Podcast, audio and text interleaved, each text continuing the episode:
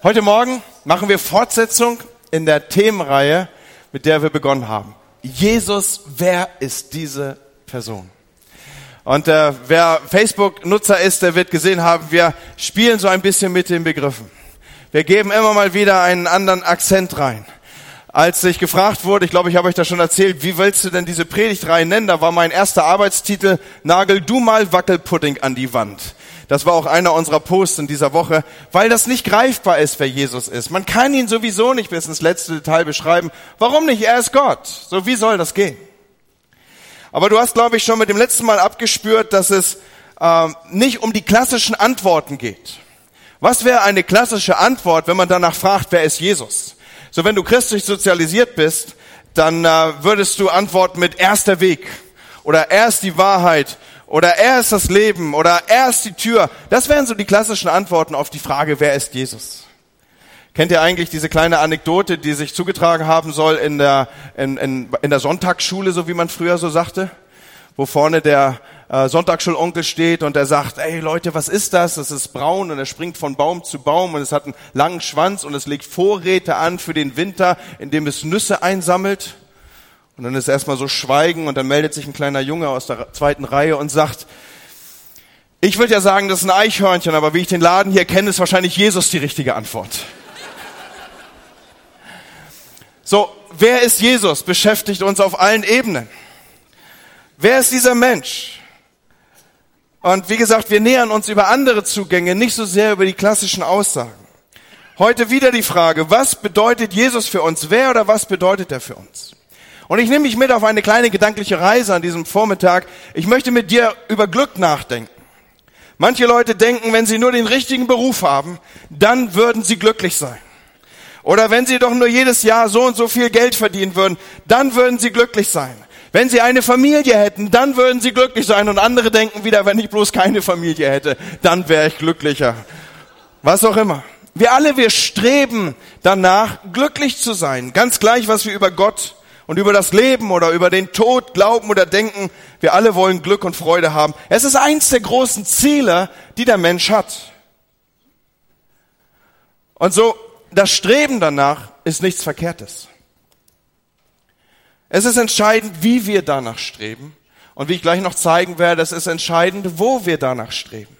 Mein Recht auf Glück kann beispielsweise nicht bedeuten, dass ich dir dein Recht auf Glück aberkenne.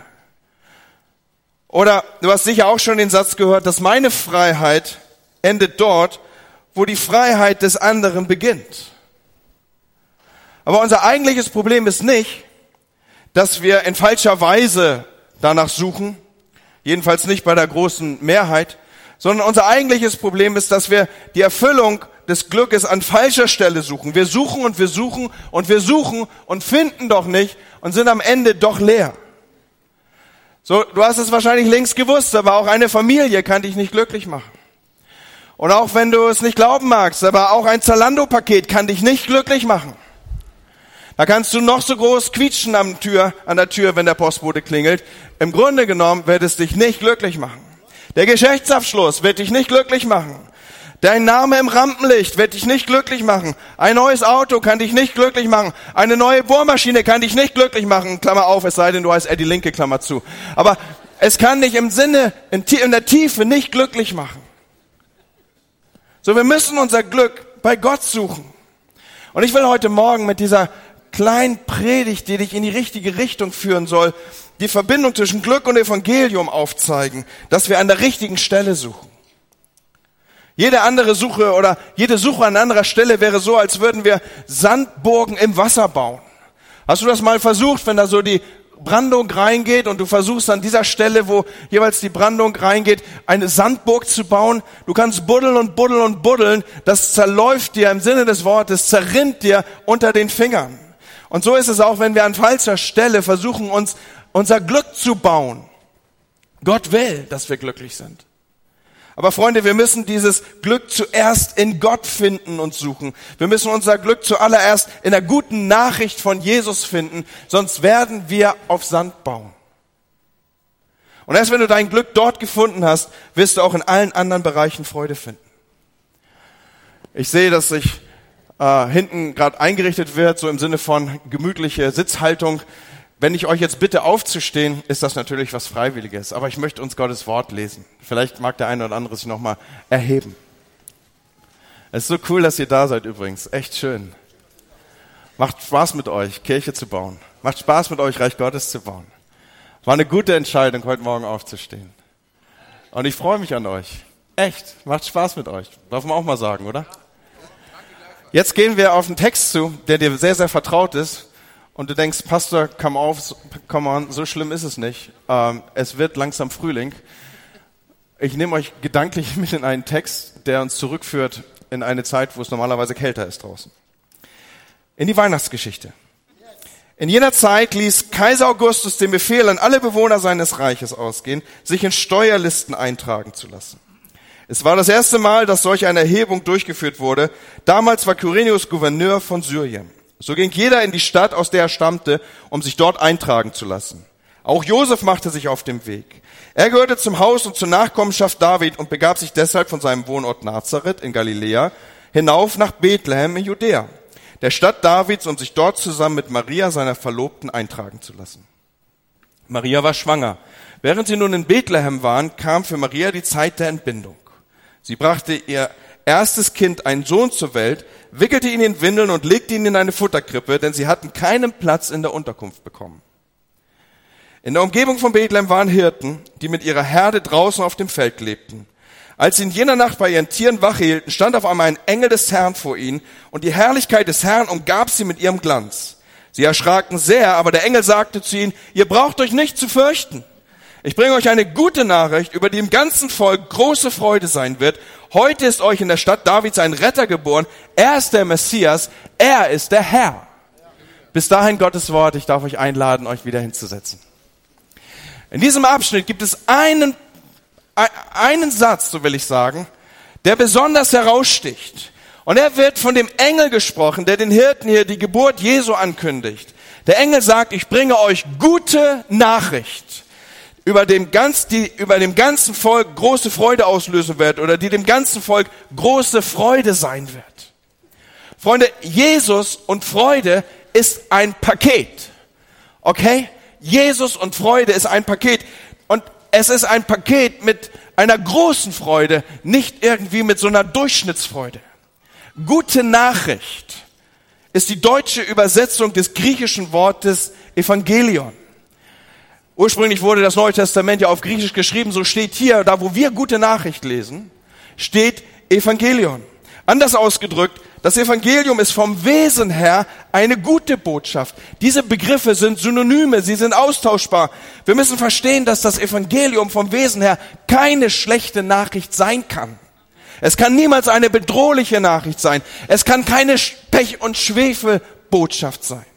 Ich bitte euch, dass ihr hier gut aufpasst. Das ist der Punkt, den ich heute Morgen tief in euch platzieren möchte.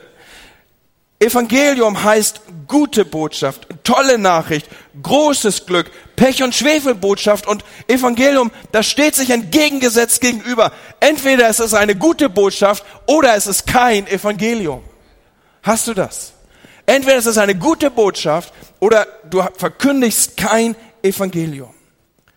Und kann es sein also, dass wir in der Orientierung auf unser Glück hin die Lösung für unser Glücklichsein-Problem nicht dazu finden oder zu suchen haben, wo es um irgendwie äh, Momente des Glücks auf einer Urlaubsreise geht oder in einem unterhaltsamen Buch oder die Freude eines Mittagsschlafs oder deine Lieblingsserie kommt endlich Teil 6 oder was auch immer, sondern äh, was wäre, wenn die Lösung für dein Problem, was mit dem Evangelium zu tun hat, mit einer Freudenbotschaft, die du für dich zulassen musst. Es gibt ja Menschen, die können überhaupt nicht verstehen, dass man Gott und glücklich sein irgendwie in einem Atemzug nennen könnte. Die denken, dass Religion und Spaß einander diametral entgegengesetzt gegenüberstehen. Für sie ist Gott irgendwie so eine komische Spaßbremse. So ein äh, Miesepeter, ein Spielverderber. Gott und Partys, das passt für sie überhaupt nicht zusammen. Spaß und Vergnügen. Folglich glauben sie, Gott sei so die Antithese zu Glück. Und Leute, Nichts könnte der Wahrheit mehr, könnte mehr von der Wahrheit entfernt sein als das. Gott ist der Erfinder von Spaß. Gott ist der Erfinder von Glück. Er hat quasi, er ist quasi der Erfinder von Humor. Er hat die Fähigkeit geschaffen, Spaß zu haben. Er hat diese Welt gemacht und er hat sie irre komisch gemacht. Hast du mal gesehen, wie sich Pinguine gegenseitig anschubsen und wie die durch die Gegend laufen? Also wenn das nicht Comedy ist, dann weiß ich nicht, was sonst. Also Gott hat bestimmt Spaß gehabt, als er das eine oder andere gemacht hat. Große Freude. Und schaut mal, wir sind geschaffen im Ebenbild. Wenn, wenn wir Freude daran haben, Freude zu haben, dann bedeutet das doch, wenn wir das Ebenbild Gottes sind, dass auch er jemand ist, der Freude daran hat, Freude zu haben. Also ich glaube, dass im Himmel ein richtiger, wie soll ich sagen, dass das, dass das richtig Spaß macht, da zu sein. Da werden wir uns nicht gegenseitig von den Wolken schubsen und der eine hält mal die Harfe des anderen, sondern das ist ein Ort, wo richtig Spaß ist. Und ich weiß nicht, was da bei den Gemälden irgendwie falsch gelaufen ist, wenn du dir die so anschaust. Oder, oder auch manche Filme, ja. Also du hast da das, was soll ich dazu sagen? In manchen Filmen, da kommt Jesus ja so als so ein Typ rüber, irgendwie aus einer anderen Welt, ja. So, also fass ihn bloß nicht an. Der, der, der im negativ verstandenen Sinne jetzt, der ist nicht von dieser Welt. So Erde an Jesus, ja. So, der schwebt immer so einen halben Meter über dem Wasser und man kann irgendwie von ganz weit entfernt schon so durch ihn durchgucken und so. Er hat immer irgendwie so einen irren Blick und lächeln tut er sowieso fast nie. Er, er wirkt eher gestresst oder irgendwie total auf Droge oder was auch immer, ja. So, wo er, Jesus war total anders. Total anders. Woher ich das wissen will, fragst du mich? Es gibt ein starkes Indiz dafür. Jesus war, wo immer er auftauchte, umgeben von Kindern. Er zog Kinder magisch an. Das ging so weit, dass die Jünger mehr als einmal ordnend eingreifen wollten, weil da wieder so eine Riesengruppe von Kindern um Jesus herum war. Und die sprangen auf ihm rum. Er, er, unser Bild der Kindersegnung entlehnen wir diesem Bild, dass Kinder um Jesus herum war und er sagt, nichts, nichts, nichts, nichts wegschicken hier und so, sondern die gehören hierher, ihnen gehört das Reich Gottes. Kinder äh, war, fühlten sich magisch angezogen von Jesus. Und weißt du was? Eins ist über die Jahrtausende gleich geblieben. Kinder mögen keine gruseligen Typen. Kinder mögen keine Muffel. Ja, da halten die sich instinktiv fern. Das wissen die automatisch, dass sie den Onkel jetzt nicht anbaggern sollen. Da halten die sich dezent zurück. Aber so viele Kinder wollten zu Jesus kommen. Das macht sichtbar, Jesus war jemand, den man gerne um sich hatte. Wenn wir in den Hebräerbrief reinschauen, dort in Kapitel 1, Vers 9, finden wir folgende Aussage über Jesus. Du liebst das Recht und hast das Unrecht. Deshalb, o oh Gott, hat dein Gott dich gesalbt und das Öl der Freude über dich ausgegossen, reichlicher als über alle anderen. Jetzt lassen wir mal unsere hanseatische Zurückhaltung hinter uns. Was heißt denn das, wann über jemand das Öl der Freude ausgegossen ist? Mehr als über jeden anderen. Mit anderen Worten, das war jemand, den hatte man gern an seiner Seite, weil mit ihm war das Leben fröhlich. Mit ihm war das Leben angenehm. Den hatte man gerne dabei. Ich glaube, Jesus war einer der glücklichsten Typen in der Gegend. Und man ging zu ihm hin und sagte, ey, ich habe heute einen schlechten Tag und das Ding ist schon gebraucht, bevor er angefangen hat. Das Beste, was ich machen kann, ich hänge mit Jesus ab. Weil Jesus hatte immer eine gute Idee und er ist mit den Leuten durch die Gegend gezogen. Bei ihm war immer Open House. Und äh, ich glaube, die haben sich Sachen erzählt und es gab Scherze und diese Sachen. Manche Leute, für die ist allein die Vorstellung, Jesus könnte Scherze gemacht haben, pietätlos. Ich weiß nicht, aus welchem Gottesbild das stammt. Aber schon im Alten Testament begegnet uns Gott als jemand, der durchaus zu Scherzen aufgelegt ist. Der Spaß hat. Und seine Propheten auch. Die sprechen so Sachen wie, ruft euren Gott lauter an, weil der ist wahrscheinlich mal austreten gegangen und so. Das finde ich komisch. Weiß nicht, wie dir das geht, aber das ist Humor in der Bibel, das kommt vor. Die Bibel ist voll von Worten der Freude, des Segens, des Glück, des Friedens. Und so ist glücklich sein die natürliche Folge davon, mit dem Erfinder von Freude zusammen unterwegs zu sein. Wenn die Bibel die Nachfolger Gottes beschreibt, dann verwendet sie immer wieder das Wort glückselig. Und Leute, das Wort glückselig ist nicht, dass wir irgendwie äh, äh, abgespaced durch die Gegend gucken und so einen gleichmäßigen Blick entwickeln, sondern glückselig heißt, ich habe Freude im Leben, ich habe Spaß. Das kann man übersetzen mit richtig pralles Glück. Mit anderen Worten, Jesus zu kennen, Echter Glaube bringt Glück und Freude und Vergnügen und Segen im positivsten und besten Sinne des Wortes hervor. In Jesaja 52 gibt es eine Textstelle, an der dürfen wir im Kontext dieser Gedanken nicht vorübergehen. Jesaja 52, Vers 7 steht, wie lieblich sind auf den Bergen die Füße des Freudenboten. Der Frieden verkündigt, der gute Botschaft bringt, der das Heil verkündigt, der zu Zieren sagt, dein Gott herrscht als König. Schaut mal, was hier steht. Hier steht, Botschafter mit guter Nachricht haben liebliche Füße. Also diesen Aspekt, den werde ich heute Morgen nicht vertiefen. Aber was ich vertiefen werde, ist, dass Botschafter eine gute Botschaft bringen.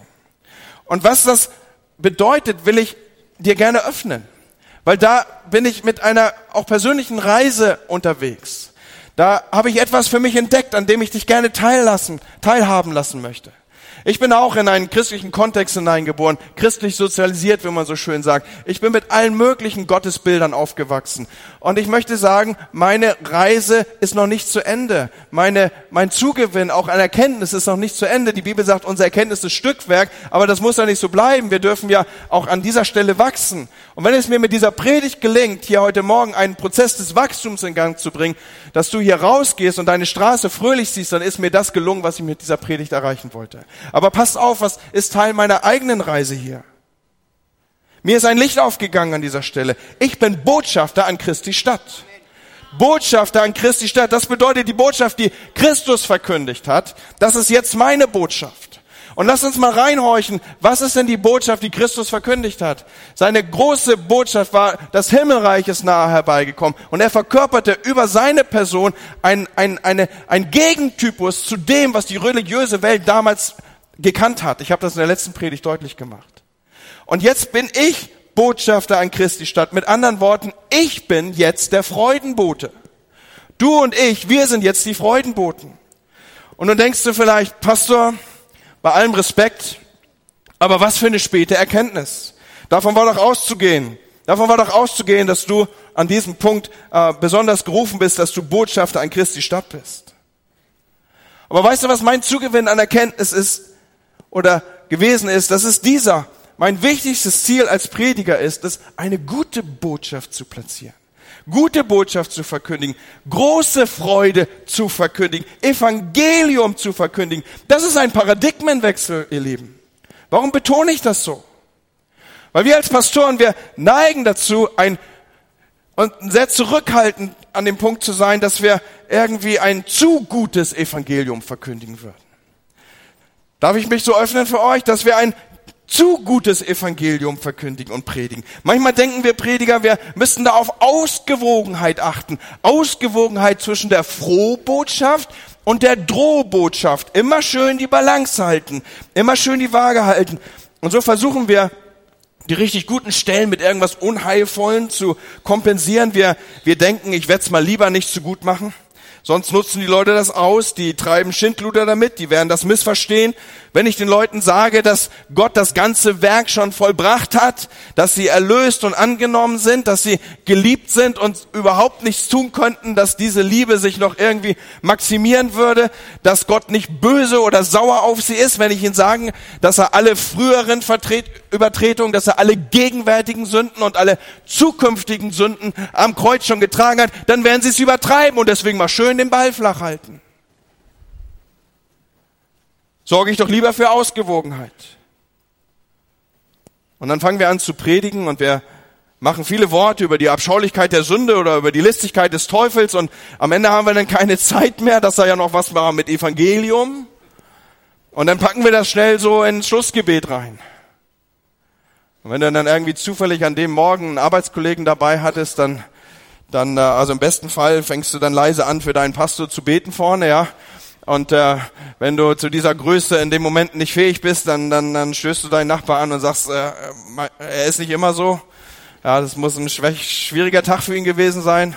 Wahrscheinlich hat er schon morgens keinen Parkplatz gefunden und der normalerweise ist er fröhlicher. Freunde, Predigen und Evangelisieren ist doch nichts anderes, als anderen die gute Botschaft zu verkündigen. Wir sind Freudenboten. Freudenboten. Und manche folgen ja einem inneren Antrieb, anderen das Evangelium zu erzählen, aber haben nie gelernt, dass das was mit Freude zu tun hat. die laufen wie Kreuzritter auf der Straße rum. Die grillen Leute über dem Höllenfeuern und wundern sich, dass niemand ihrem Evangelium zuhören will. Und Leute, ich weiß durchaus, was ich hier spreche. Ich bin auch mit so Sachen aufgewachsen. Kennt ihr noch diesen Aufkleber, gerade du brauchst Jesus? Und du denkst, Moment mal, wieso gerade ich? Ja, so, was ist an mir anders? Was hat der, was ich nicht habe? Ja, so. Oder, oder auch, äh, wer Jesus nicht zum Anwalt hat, dem begegnet er als Richter. Leute, das ist ja alles richtig. Aber was hat das mit guter Botschaft zu tun? Was hat das mit Evangelium zu tun? Erinnert ihr euch, große Freude und Evangelium, das waren austauschbare Begriffe. Und wenn du sagst, du sprichst Evangelium, aber dieses Evangelium beinhaltet keine große Freude, dann sage ich dir, mit deinem Evangelium stimmt was nicht. Das war nicht die Botschaft von Jesus. Und so, ich will kein Mensch sein, der sich mehr Gedanken darüber macht, ob jemand raucht oder Drogen nimmt, als darüber, ob jemand wirklich angenommen und geliebt ist. Ich will auch kein Pastor sein, der Liebe und Annahme predigt, aber einen riesen Bogen um Menschen macht, die irgendwie nicht ins christliche Klischee passen. Und ich will nicht zu einer Gemeinde gehören, in der eine Frau zum Beispiel anders behandelt wird, nur weil sie zufällig in einem Kleid die Gemeinde betritt, das ein bisschen viel Haut zeigt. Weißt du, Gott hat kein Problem mit einem tiefen Ausschnitt. Er ist der Erfinder von dem Ganzen. Er hat uns geschaffen. Vielleicht ist das ihr einziges nettes Kleid. Vielleicht ist, lebt sie in einem Umfeld, wo man sich ebenso anzieht. Vielleicht ist das der Morgen, wo sie verzweifelt in eine Kirche kommt und sagt, schauen will, ob sie auf andere Art Annahme findet. Leute, versteht mich richtig. Ich will hier nicht der Schlampigkeit oder der Wollust in der Gemeinde das Wort reden. Aber ich will eine Gemeinde, in der jeder kommen darf, wie er ist. Ich will eine Gemeinde, die echtes Leben widerspiegelt, die echte Menschen mit echten Problemen widerspiegelt, in der sie Freude und Hoffnung und Veränderung finden. Ich will, dass wir eine Gemeinde sind, in der alle willkommen sind.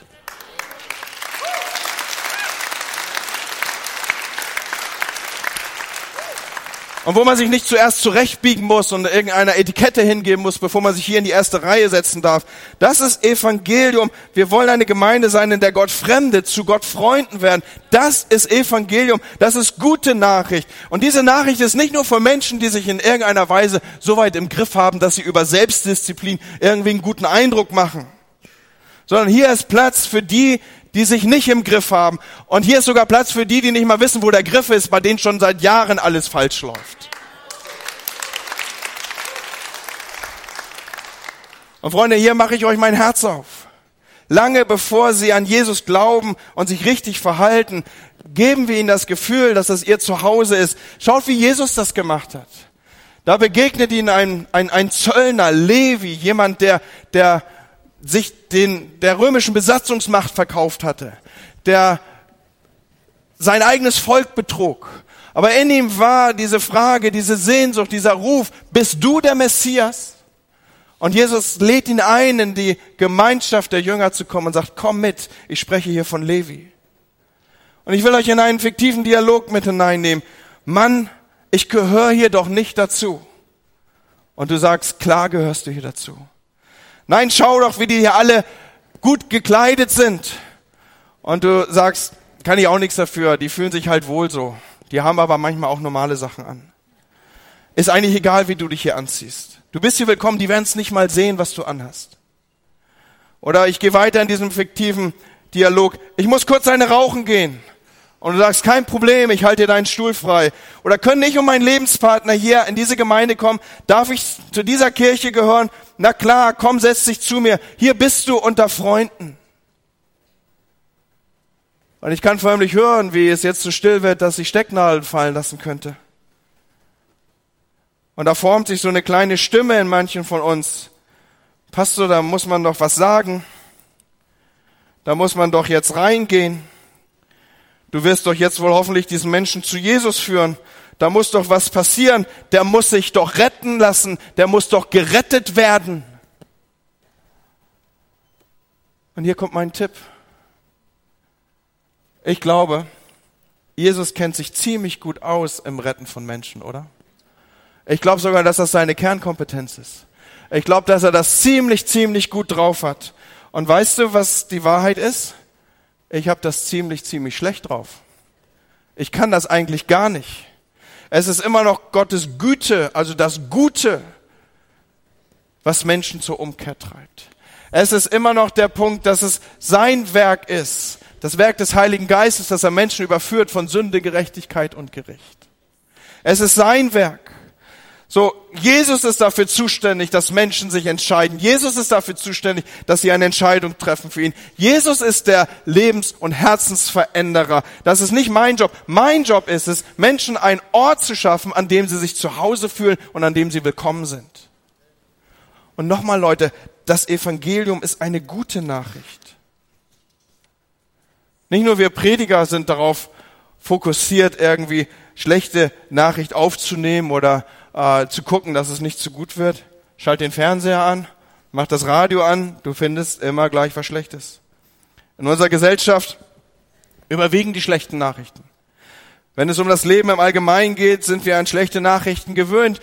Wenn mal was anders sein würde, dann würden wir wahrscheinlich aufhorchen. Wir fühlen uns, darf ich das mal so sagen, fast wohl damit. Viele von uns erwarten schlechte Nachrichten. Wir sind darauf fokussiert. Wir, wir, insbesondere wir Deutschen, wir finden überall was Schlechtes.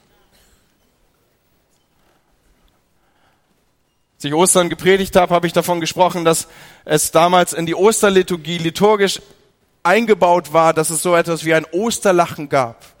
Und äh, die Gottesdienstordnung schrieb vor, dass der Pastor die Geschwister ermutigen sollte, also die Gottesdienstbesucher, zu lachen. Ich habe manche gute Rückmeldung gekriegt auf die Predigt. Und es gab auch Leute, die sind aus dem Gottesdienst gegangen und haben gesagt, wie kann man sowas sagen?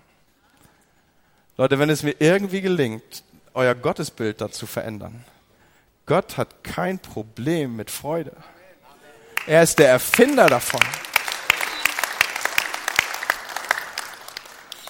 Hört mal, wenn du zu wenig Freude hast, dann solltest du dich stärker mit dem Evangelium beschäftigen. Wenn du irgendwie deine Glückstanks nicht gefüllt sind, dann solltest du dich mit dem Evangelium beschäftigen. Gott ist die absolute Gegenkultur zu schlechter Nachricht.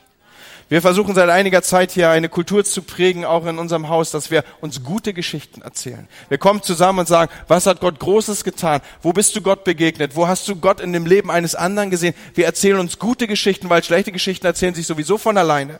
Aber Gott ist die absolute Gegenkultur. Gott bringt gute Nachricht. Die Botschaft der Engel an die Hirten war die beste gute Nachricht, die dieser Planet je gesehen hat. Und die Hirten haben das verstanden und deswegen sind sie fast ausgeflippt. Das liest sich ja so in Lutherdeutsch, so gemäßigt. Aber wenn es davon großer Freude heißt, dann war das mal mindestens so, wie Kavi versucht das, das heute Morgen hier äh, nahezubringen, dass wir uns mit großer Freude und mit allem, was wir sind, freuen. Da ist noch viel Luft nach oben. Die menschliche Natur ist gerne misstrauisch. Vor allen Dingen, wenn Dinge zu gut scheinen. Jesus ist zu gut, um wahr zu sein. Das, was der Prediger da vorne erzählt, ist zu gut, um wahr zu sein. Rettung ist zu gut, um wahr zu sein. Gnade ist zu gut, um wahr zu sein. Der Himmel ist zu gut, um wahr zu sein. Hast du gewusst, dass die größten Vorwürfe, die uns als Christen gemacht werden, nicht unsere Heuchelei und unsere Sünde ist, sondern dass man uns das nicht ansieht, was wir glauben? Gute Nachricht führen wir im Munde. Botschafter an Christi Stadt. Das heißt doch nicht, lass Feuer regnen sondern das heißt gute Nachricht. Das Leben kann Veränderung finden. Und so nehmen sich manche selbst zu ernst. Manche nehmen ihre Haare zu ernst. Andere nehmen selbst das Zähneputzen zu ernst. Manche nehmen die Fehler des Ehepartners zu ernst. Manche nehmen Hausaufgaben zu ernst. Im ersten Gottesdienst habe ich gesagt, es gibt ein Leben nach der Schule. Habt ihr das gewusst? Also Hausaufgaben ist total wichtig und ich will hier auch nicht in äh, irgendwelche erzieherische Momente eingreifen. Aber es gibt ein Leben nach der Schule. Und man muss die wichtig nehmen, aber nicht zu wichtig nehmen. Und es gibt Leute, die nehmen sogar Witze zu wichtig. Hast du schon mal jemanden gehabt, der dir versucht hat, einen Witz zu erzählen und dann hat er die Pointe vermasselt? Ja, und dann steht er da und denkt, oh nee, und ich konnte nicht, und ach Mensch, jetzt habe ich die Pointe vermasselt. So what? Das war ein Witz. Man muss sich doch jetzt nicht Gedanken machen, dass man die Pointe eines Witzes vermasselt hat, Leute. Und manche nehmen ihre Vergangenheit zu ernst und manche die Gegenwart und wieder andere die Zukunft. Und es hat mit Evangelium so wenig zu tun wie nur irgendwas. Freunde, wenn es irgendwelche Menschen auf diesem Erdboden gibt, die glücklich durchs Leben gehen dürften, dann sind es wir Christen. Jesus ist ein Glücksbringer. Hast du das gewusst? Vielleicht provoziere ich dich ein bisschen mit dieser Aussage. In diesen Tagen werden ja Marienkäfer durch die Gegend gereicht oder Maikäfer und vor ein paar Monaten waren es noch Schornsteinfeger oder kleine Schweinchen. So, wenn es dir hilft, das zu behalten, dann will ich das heute Morgen so platzieren. Jesus ist dein Glücksbringer. Jesus ist im Sinne des Wortes dein Glücksbringer.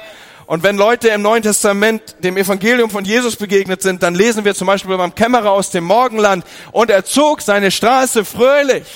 So wenn du hier rausgehst, dann will ich, dass du deine Straße fröhlich ziehst und dass man dir ansieht, dass du dem Evangelium begegnet bist, einem Evangelium der Veränderung, der Kraft, der Umgestaltung, der Erneuerung und es soll auslösen, gute Nachricht soll auslösen über dir große Freude.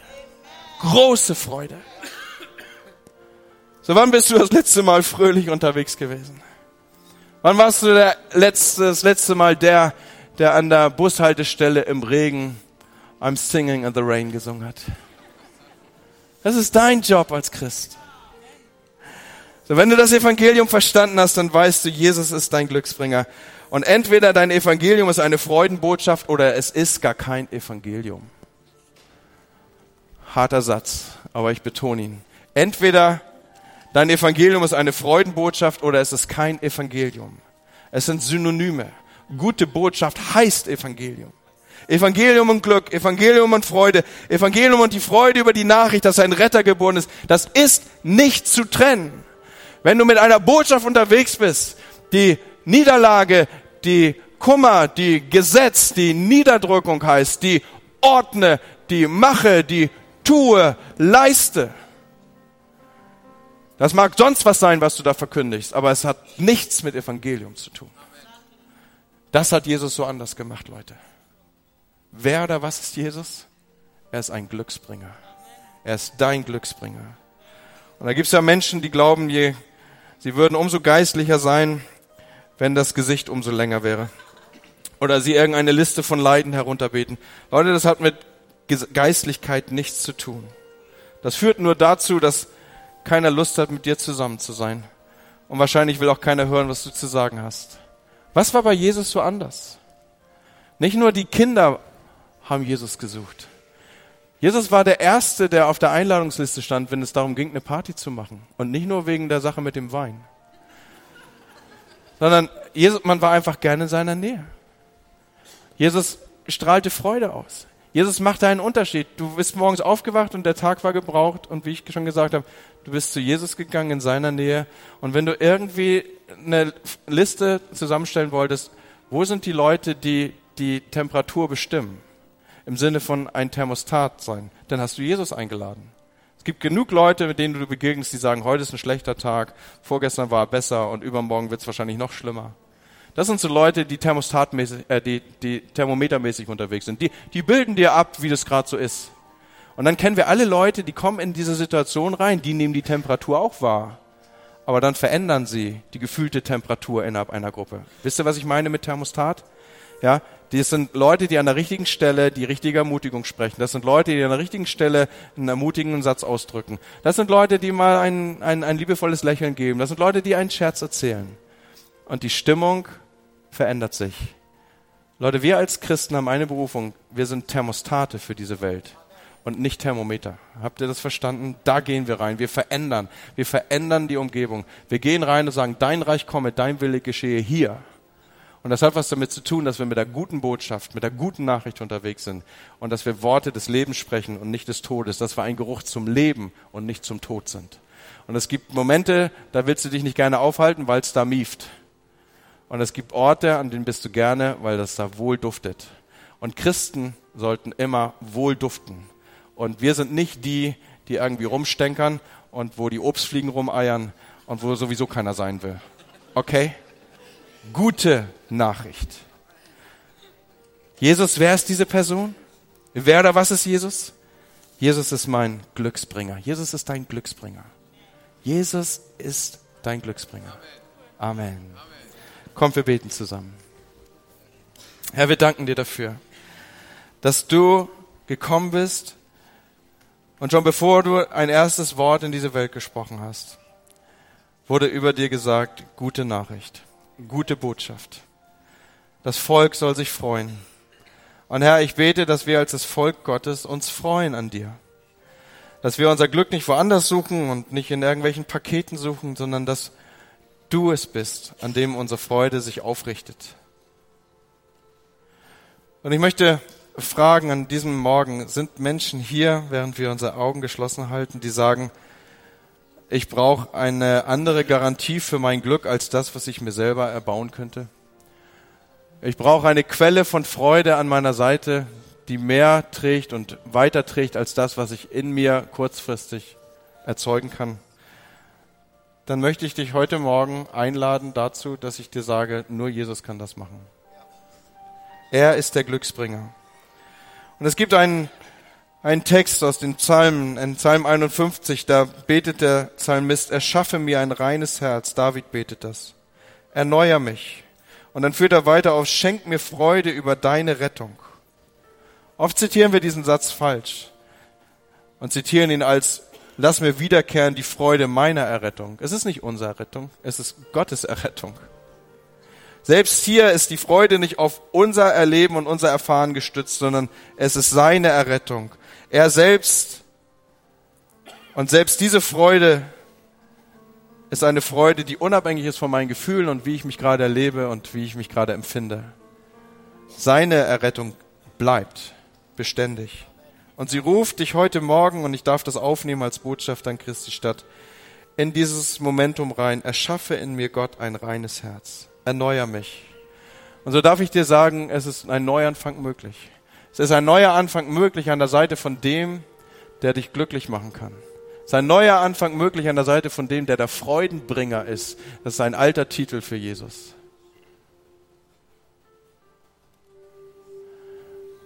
Und ich möchte fragen, ist jemand hier, der sagt, das ist mein Morgen. Ich möchte diesen Jesus kennenlernen. Ich möchte ihm mein Leben anvertrauen. Ich möchte an seine Seite kommen. Ich möchte auch beten. Herr, schaffe mir ein neues, ein reines Herz. Dann zeig mir jetzt deine Hand, dann werde ich für dich beten. Ich deine Hand sehen? Streck sie hoch raus, dass ich sie gut sehen kann. Wer ist hier, der sagt, ich möchte mit Jesus gehen? Da sehe ich eine Hand. Vielen Dank. Ist noch jemand da?